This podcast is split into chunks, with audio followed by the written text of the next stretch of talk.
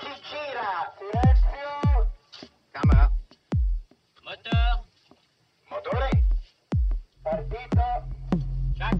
Odissea 14702 prima. Avanti. Azione. Les podcasts de la Cinémathèque.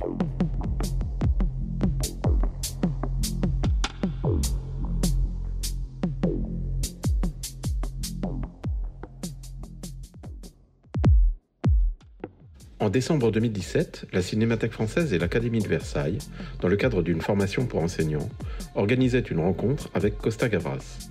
Le cinéaste et Chloé Gerber-Cahuzac, responsable des formations et stages à la Cinémathèque française, dialoguaient sur le thème Qu'est-ce qu'un film politique? Voici quelques moments choisis de cette rencontre avec Costa Gavras à la suite de la projection de son film Z.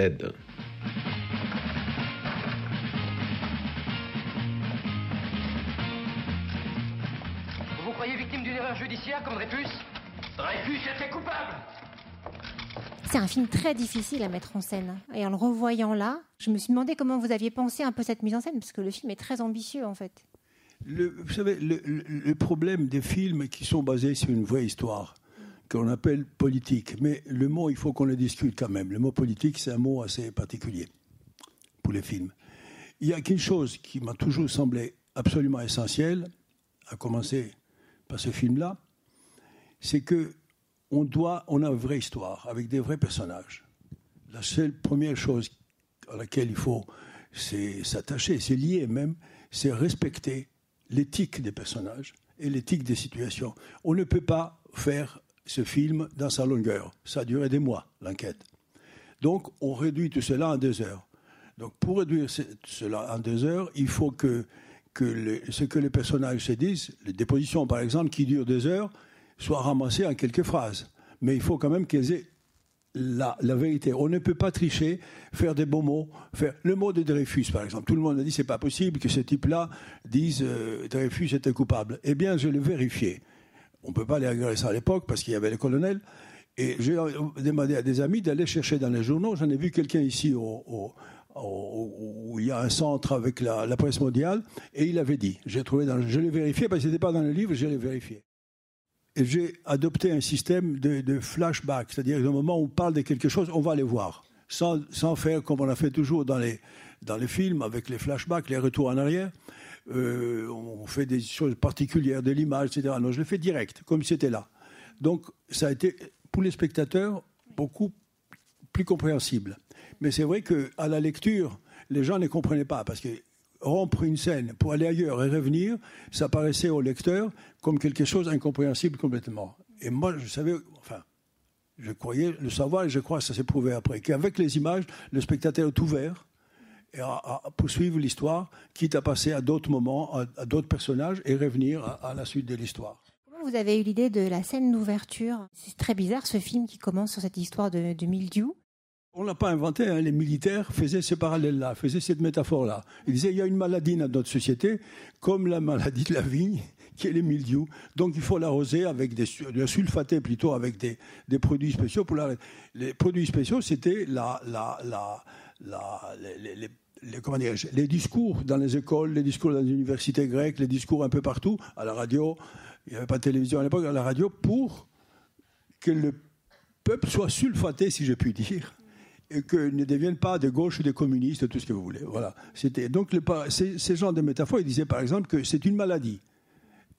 Euh, le communisme c'était une maladie, une maladie qui venait à la tête. Donc il trouvaient des, des, métaphores très frappantes parce que la grande, popu- grande population de, de la Grèce à l'époque était de niveau, disons, intellectuel plutôt très moyen, sinon en, en dessous de la moyenne. C'est-à-dire, dans un film normal, on n'aurait pas, on pas euh, osé le voter parce que c'est un peu trop quand même. Les personnages sont à la fois, euh, il y a à la fois la le, le pouvoir en fait qui est incarné, ils sont là, euh, l'autorité, le- les militaires, euh, la, la gendarmerie, euh, et en même temps, de temps en temps, ils deviennent ridicules. Mais ils sont ridicules. Cette idée des ridicules m'est venue, et je les montre juste au- quand ils vont chez les juges, n'est-ce pas, où ils affrontent les journalistes d'une manière particulière. Je cherchais vraiment une scène pour montrer ces ridicules. Et, ridicule pourquoi? Parce qu'ils ont fait ces putsch en Grèce à l'époque pour arrêter le communisme. Or, il n'y avait aucune, aucune, euh, aucun signe que le Parti communiste pouvait prendre le pouvoir. Il y avait un signe très net que les socialistes, euh, qui sont devenus après, qui sont entrés, allaient prendre le pouvoir. Parce que la situation était tellement dégradée par la droite qu'il donc mais ils se servaient du communisme. Donc il fallait montrer que c'était absurde. L'autre côté absurde de ces personnages, quand on lisait la, totalité de leur, de déposition, que j'ai pu avoir aussi, c'est qu'ils disaient des choses complètement absurdes. Il y avait Dreyfus, il disait par exemple, il s'a- il s'adressait tout le temps à Dieu. Pour eux, Dieu, c'était, c'est lui qui dirigeait complètement leur action et qui ne pouvait rien faire sans que Dieu euh, leur insufflait le- telle ou telle euh, chose. Donc, toutes ces choses-là ensemble, il, a fallu que j'ai trouvé un moyen pour montrer le côté ridicule. Et je les montre à la fin avec, euh, juste une fois, avec un des colonels qui court après les journalistes qui veulent le casser la figure, etc. Voilà. Euh, pour le reste du temps, c'est quand même des personnages très sérieux. Ils font le travail très sérieusement et, les phrases qu'ils disent, quand tu parles par exemple de, il est demi-juif, c'est plus que les autres, etc., c'est des, il y avait un, langage euh, euh, indi- euh, un peu raciste très, très, très, très, très net parce que parce qu'il était lié à l'Église grecque qui est euh, les orthodoxes, les gens qui vont à la à l'église, comme j'y allais quand j'étais très petit, euh, on attend tout le long de la messe que les Juifs ont tué Jésus, etc., etc. Voilà. Donc, ces côtés ridicules, il fallait à un moment donné les montrer. Et alors, l'autre partie ridicule, c'est les interdictions qu'ils ont imposées à la fin. C'est des choses absolument. Personne ne peut imaginer ça, qu'ils allaient interdire les, les- les Grecs anciens, par exemple, la tragédie grecque. Pourquoi? Parce qu'il y avait une raison. On parle de la liberté beaucoup. Donc, ça, c'était des choses qu'ils ne pouvaient pas admettre. Quand on va au cinéma, on va au spectacle. On ne va pas au cinéma pour écouter un discours politique, et pas pour un discours, si vous voulez, euh, académique. On va au spectacle. On va s'amuser, on va pleurer, on va avoir des sentiments. Et avec ces sentiments, on fait quelque chose après, on ne fait rien du tout, chacun est libre. Donc quand je fais du cinéma, je fais du spectacle. Mais j'essaye d'adapter cette idée du spectacle aux histoires que je raconte. Et il est évident qu'il faut trouver le rythme, il faut trouver les, bons acteurs, il faut trouver, si les sujets le permettent, un moment de, légèreté, voilà, ou des pleurs, enfin d'émotions fortes. Voilà, j'essaye d'utiliser tout cela, mais à condition, je le répète, qu'on reste dans l'éthique de, de l'histoire. Voilà. Euh, je ne- et si je pense pour un sujet, ça m'est arrivé quelquefois, j'ai commencé à travailler un sujet où je trouvais que c'était impossible de le traiter, parce que ça allait devenir une sorte de, de discours politique qui allait être très pesant pour le cinéma, et que je ne me sentais pas capable de le faire. Peut-être qu'il y a des metteurs en scène ou des, écrivains qui peuvent le faire. Moi, je ne me sens pas capable. Et quand je vais au cinéma, je vais comme ça. Je me laisse aller pour voir ce que me, ce que me raconte le monsieur du film. Voilà. C'est le principe. Après vient tout le reste, et je, dis une certaine des précautions euh, absolument nécessaires que je prends, mais aussi, ce qui m'intéresse aussi, c'est d'avoir des bons acteurs. Alors je les propose à des bons acteurs. Il se trouve que c'est des stars. Mon temps était star. Mais mon temps, vous savez, euh, euh, s'il n'était pas intéressé personnellement, politiquement, je dirais, dans cette histoire, il n'aurait pas accepté un rôle de 12, de 12 minutes. Parce que parce que c'est trop petit. Bon, même si à la lecture peut paraître comme un personnage très important, c'est trop petit pour un acteur. Mais il a quand même accepté parce qu'il pensait qu'il allait comme les autres. Parce qu'ils sont tous des rôles secondaires. Enfin, Trintignant, qui a un bon rôle important, euh, il vient à la fin du film. Perrin, il est de passage. Euh, Irène Papas, euh, elle est, pour deux minutes dans le film. Donc, ils ont fait le film. Donc, si les acteurs sont tellement intéressés personnellement, ça donne vraiment aux, aux metteurs en scène, vraiment, ça booste complètement l'envie de faire le film et on va jusqu'au bout. Et, mais je répète, je sais que tous mes collègues n'aiment pas beaucoup ça, euh, peut-être les critiques non plus, même j'ai fait du spectacle. C'est le principe du départ. Et de cette manière, du coup, ce que vous nous dites, c'est qu'en fait, les comédiens de l'époque étaient plus engagés politiquement que les producteurs, puisque eux ont accepté d'avoir ce petit rôle dans, dans ce grand film, alors que les producteurs avaient très très peur euh, de le faire. Il était, en effet, il y avait un mouvement beaucoup plus vaste, donc il s'agissait de la Grèce aussi, tout le monde était contre. Enfin, tout le monde, pas, mais en tout cas, les, mondes qui, qui, qui- qui avaient des sentiments démocratiques, qui voyaient euh, un monde meilleur, qu'il y ait des colonels qui prennent le pouvoir en Europe. Euh, C'était ils étaient mobilisés, de certaine manière. On est un peu moins mobilisés aujourd'hui. Mais je pense aussi qu'aujourd'hui même, les, dans, un, dans une bonne histoire, beaucoup d'acteurs, si on arrive à les convaincre, ils, ils, ils participeraient. Oui, ils participeraient même comme ils l'ont fait, hein, parce que s'ils demandaient tous les, les salaires qu'on leur donne d'habitude, bah, on ne pouvait pas faire le film. C'était impossible. Est-ce que les Grecs ont vu le film à l'époque Non, non, les Grecs ont vu le film quand les colonels sont partis. Aussitôt après. Ça veut dire, ah, le film a été fait à, à 68, il est sorti à 68-69. Bah, ils, ont, ils ont attendu quand même 5 ans, 5-6 ans avant de voir le film. Mais ils étaient au courant parce qu'ils lisaient des journaux, enfin, ils avaient des échos comme ça. Il y avait une grande curiosité sur le film. Et quand le film est sorti là-bas, vraiment, malgré le fait que des personnages euh, grecs euh, étaient joués par des acteurs français parlant en français, ils ont été très très nombreux à aller voir le film. Oui. Puisqu'on parle des films politiques, je voudrais quand même euh, vous dire deux mots là-dessus. Moi, je pense que tous les films sont politiques. Alors c'est vrai que ça, ce sont des films qui parlent du pouvoir politique. Mais tous les films sont politiques. Et il y a Roland Barthes qui disait, par exemple, tous les films sont politiques, on peut les analyser politiquement. Il y a de la politique dans tous les films, on peut les analyser politiquement. Je crois complètement à cette idée. C'est quoi la politique finalement? C'est le fait qu'un film fait sur le spectateur. Ce que le spectateur apporte en partant du cinéma. Je vous donne un exemple très personnel que j'ai euh, déjà raconté quelques fois. Quand j'étais encore en Grèce, jeune homme, euh, le rêve à l'époque, c'était d'aller en Amérique faire fortune, parce que c'était la vie extraordinaire. Et comment on connaissait la vie américaine à l'époque? Aujourd'hui, on a vu dans les films américains, on a vu une autre société. À l'époque, c'était vraiment des films euh, où on voyait une vie extraordinaire. Donc il y avait, une, série de films avec des acteurs et des actrices qui s'est passé dans des piscines, avec euh, des belles nageuses, qui avaient des belles voitures. Ils avaient des, de beaux appartements avec des moquettes épaisses comme ça. Alors on disait, bah là, on fallait aller en Amérique. C'est formidable. Alors j'étais convaincu que l'Amérique c'était ça. Et puis des années plus tard, je suis allé en Amérique, j'ai découvert que ça n'est pas du tout ça l'Amérique. Vous voyez, c'est cette espèce de relation, des formations qu'on reçoit à travers le cinéma qui soit une très, une très forte information. Il y a eu à un moment donné, après, la- un peu après la guerre du Vietnam par exemple, il y a eu des films sur la guerre du Vietnam. Voilà, Schwarzenegger qui arrivait là-bas avec ses gros bras et un gros fusil et il gagnait la guerre d'une certaine manière. On ne sait pas du tout que ça s'est passé. Alors, je pense que pour les jeunes Américains, et beaucoup de jeunes Français ailleurs d'ailleurs, s'ils ne lisaient pas le journal, s'ils n'étaient pas suffisamment informés sur la guerre, ils avaient tout à fait une autre opinion. Donc, chaque film, chaque film a quelque chose de politique dedans.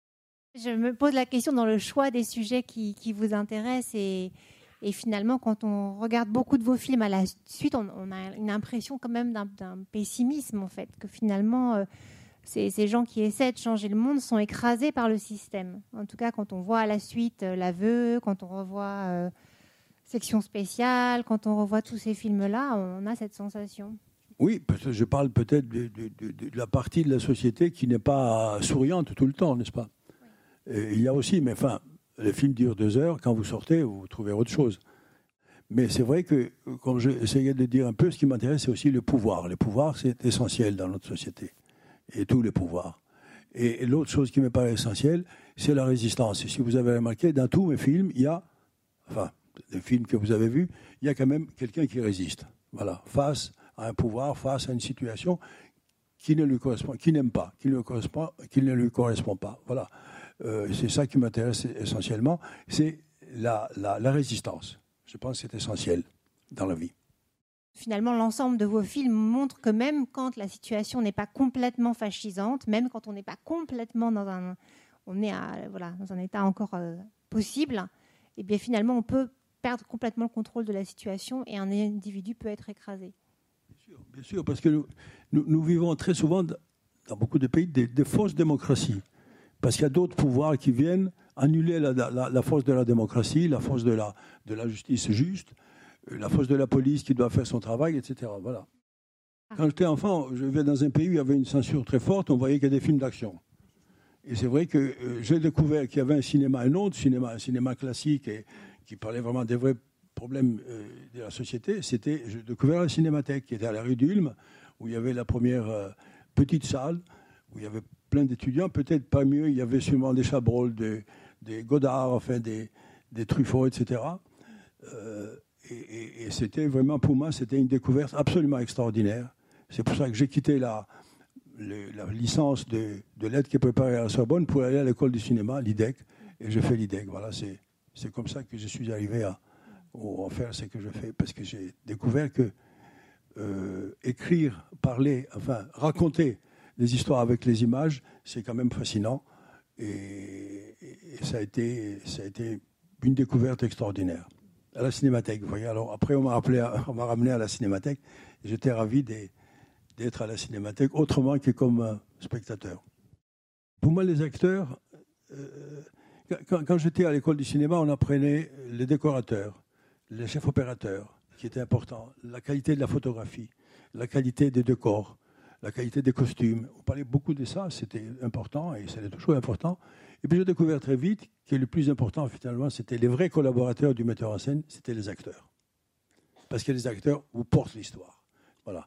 Donc j'étais assistant, j'ai beaucoup allé à l'époque les assistants faisaient le casting, j'étais beaucoup beaucoup voir les acteurs, que ce soit au cinéma, que ce soit au théâtre, que ce soit un peu partout. J'ai connu les acteurs, j'ai vu leurs difficultés. Au, cours d'acteurs, par exemple, on voyait comment les jeunes acteurs, ils, vraiment, ils, arrivaient ou ils n'arrivaient pas à, dire le texte correctement, à être à la hauteur du, de, leur, du rôle qu'ils essayaient d'incarner, etc. Donc, j'ai compris cette peine qu'ont les acteurs. Parce que finalement, les acteurs, c'est quoi? Ils vendent leur talent, ils présentent leur talent et leur visage, n'est-ce pas? Et que si le metteur en scène, c'est un, miro- un miroir qui les comprend, qui les comprend, qui le reflète, enfin qui leur dit exactement dans quel sens aller, ça devient pour eux une sorte d'aide extraordinaire.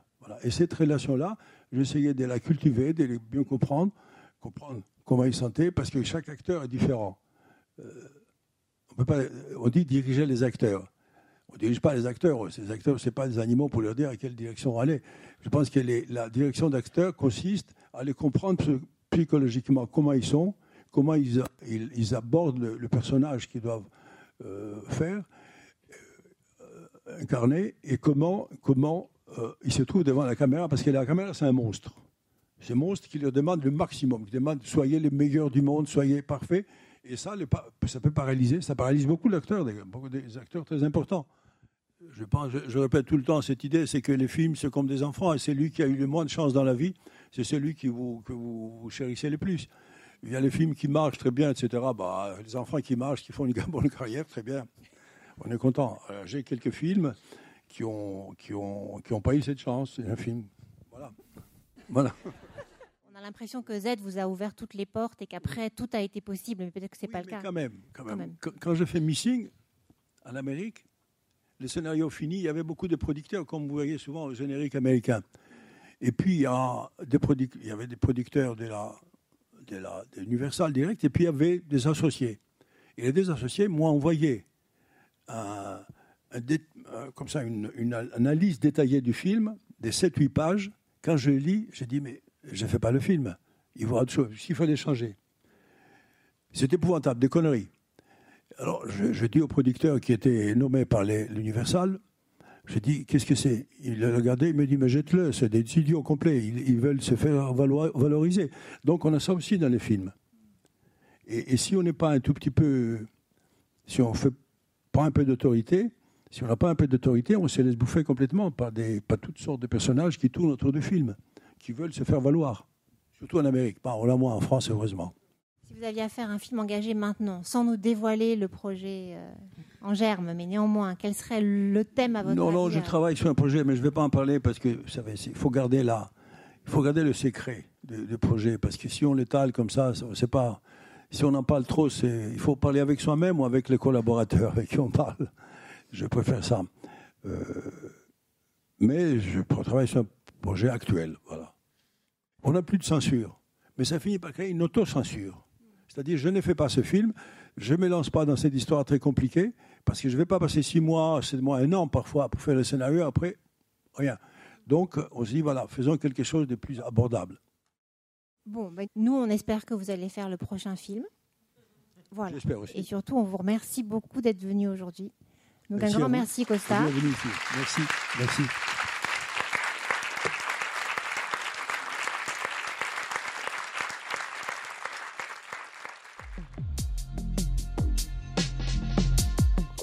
Podcasts de la Cinémathèque française.